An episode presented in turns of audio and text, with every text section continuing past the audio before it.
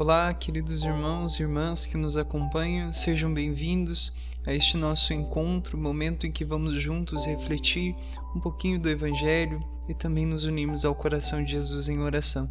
Convido você a estar acalmando o seu coração agora, elevando o seu pensamento, o seu interior a Deus, para que possamos assim escutar melhor o que o Senhor irá nos falar neste dia de hoje.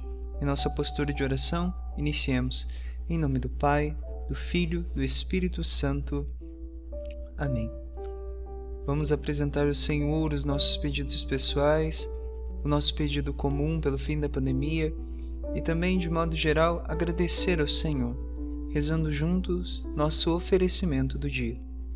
Deus, nosso Pai, eu te ofereço todo o dia de hoje, minhas orações e obras, meus pensamentos e palavras, minhas alegrias e sofrimentos em reparação de nossas ofensas, em união com o coração de teu Filho Jesus, que continua a oferecer-se a ti na Eucaristia pela salvação do mundo.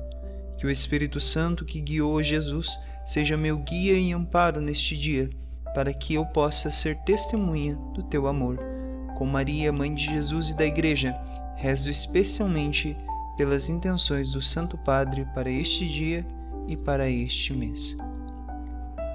Nesta quarta-feira, dia 11 de agosto, nós vamos refletir o Evangelho de Mateus, capítulo 18, versículos 15 ao 20. Mas vamos ficar apenas com o início, do 15 ao 17. Vamos ao trecho. Naquele tempo disse Jesus aos seus discípulos: Se teu irmão pecar contra ti, vai corrigi-lo, mas em particular, a sós contigo. Se ele te ouvir, tu ganhastes o teu irmão. Se ele não te ouvir, Toma contigo mais uma ou duas pessoas, para que toda a questão seja decidida sob a palavra de duas ou três testemunhas. Se ele não vos der ouvido, dize-o à igreja. Se nem mesmo a igreja ele ouvir, seja tratado como se fosse um pagão ou um pecador publicano. O evangelho de hoje nos leva a refletirmos sobre algo muito importante: a correção fraterna. Como tem sido o nosso relacionamento quando a corrigirmos, ou melhor, sermos corrigidos? Muitas vezes nós tomamos a correção por parte das outras pessoas, isto é, até mesmo por parte daquelas pessoas que cuidam de nós, que nos amam, como se fosse algo ruim sempre. Isso é desconfortável a nós. Isso causa em nós um certo receio ou uma certa rejeição? E como nós temos corrigido? Né?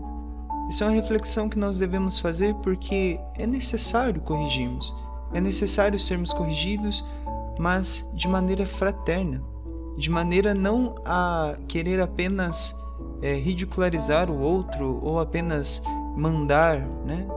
mas que seja para o bem de todos e não apenas do meu ego em corrigir ou eu aceitar a correção também.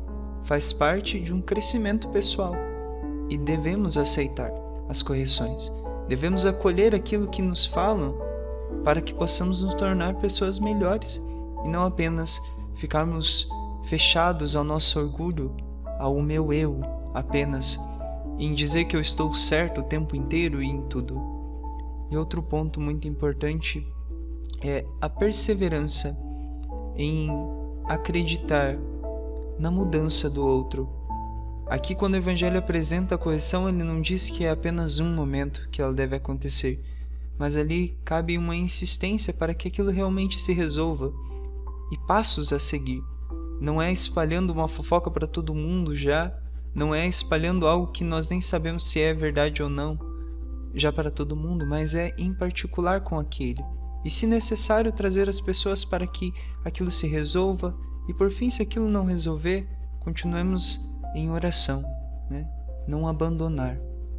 É isso, que possamos refletir como temos corrigido e como, e como temos aceitado as correções, mas que ela deve ser, né, acima de tudo, de maneira fraterna. Sagrado coração de Jesus, confio e espero em vós. Divino Espírito Santo, iluminai-nos Bem-aventurada Clélia Merloni, rogai por nós. Em nome do Pai, do Filho e do Espírito Santo. Amém. Tenha Tenham todos um excelente e abençoado dia e até breve.